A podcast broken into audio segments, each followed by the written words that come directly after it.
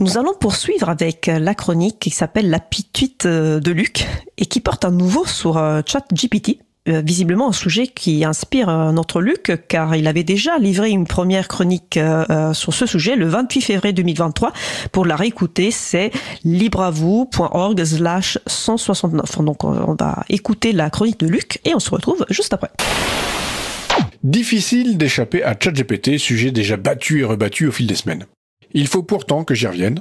Je me suis dit qu'il me fallait quelque chose de plus extrême que de le tester pour avoir l'air de savoir de quoi je parle. C'est pour ça que j'ai plutôt fait appel à un expert. Il a pris un peu de son précieux temps pour me parler. Je n'ai pu l'interroger qu'entre deux portes. Excusez donc la qualité médiocre de l'enregistrement qui suit. Timaël, tu as utilisé l'outil dont tout le monde parle. Qu'est-ce que c'est? Le chat GPT C'est ça. Et qu'est-ce que tu lui as posé comme question? Avant, j'ai une personnalité de Léviator. Et t'as été content du résultat? Pas du tout. Ah, il s'est totalement planté sur les types parce qu'il a mis type eau et type dragon, mais en fait c'était type eau et vol. Tu connais rien au Pokémon, c'est ça que tu dis? Bah c'est un robot, c'est logique. Mais il a fait quoi d'autre comme erreur? Plan. Par exemple, il a dit qu'il était intelligent, mais pas du tout, qu'il faisait attention à son maître, encore moins, et qu'il était précis, pas du tout, du tout, du tout. Le Léviator, c'est une grosse brute en fait. Oui, euh, énorme. Il a un cerveau de pigeon, alors qu'il est énorme. Comme tu as des doutes, tu lui as posé la question directe de savoir quel est le type de Léviator et qu'est-ce qu'il t'a répondu Il m'a bien répondu, il a dit qu'il était type eau et vol. Donc, euh, est-ce que tu peux faire confiance à ChatGPT? Pas du tout. Donc, qu'est-ce que tu as envie de lui dire si tu considères que c'était une personne? J'ai pété Ah, ça fait trop du bien. Voilà, c'était le témoignage de première main d'un expert en Pokémon. Ok, il n'a que 8 ans, mais il est déjà plus pertinent que pas mal de monde tant nombre de conneries se racontent sur le sujet. ChatGPT n'a-t-il pas déjà poussé quelqu'un au suicide, hein?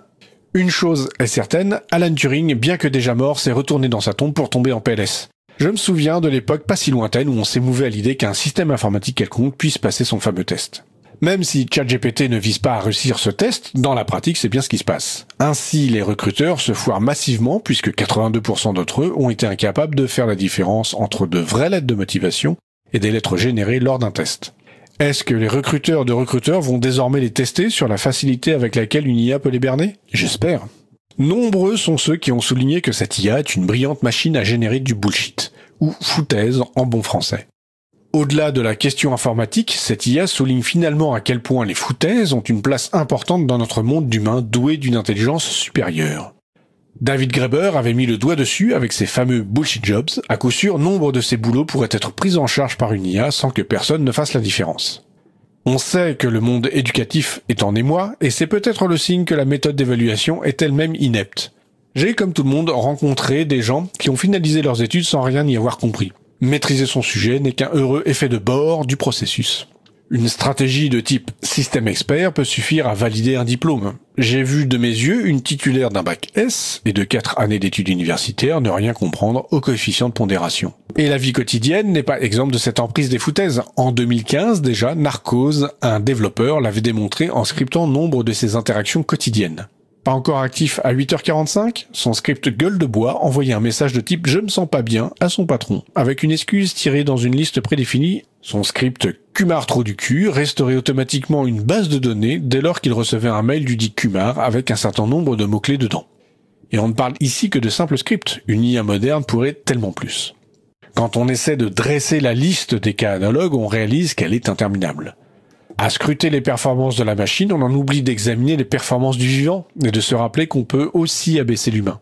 Déshumaniser les troupes en temps de guerre est une tradition millénaire. L'organisation scientifique du travail a été un vaste projet de mécanisation des individus dont nos sociétés sont pétries depuis plus d'un siècle. Les réseaux sociaux, en hackant le circuit de la récompense, développent des façons de programmer les cerveaux toujours plus pertinentes. Je crois que face à ChatGPT et consorts, la maîtrise de nos données, notre capacité à jouer avec le langage, à créer notre propre culture et à tisser des réseaux de confiance seront des bouées de secours. L'humain va devoir évoluer, la facilité que représentent les foutaises ne sera sans doute bientôt plus une stratégie viable. C'était la chronique La Petite de Luc sur euh, ChatGPT, euh, la deuxième en fait sur ce sujet.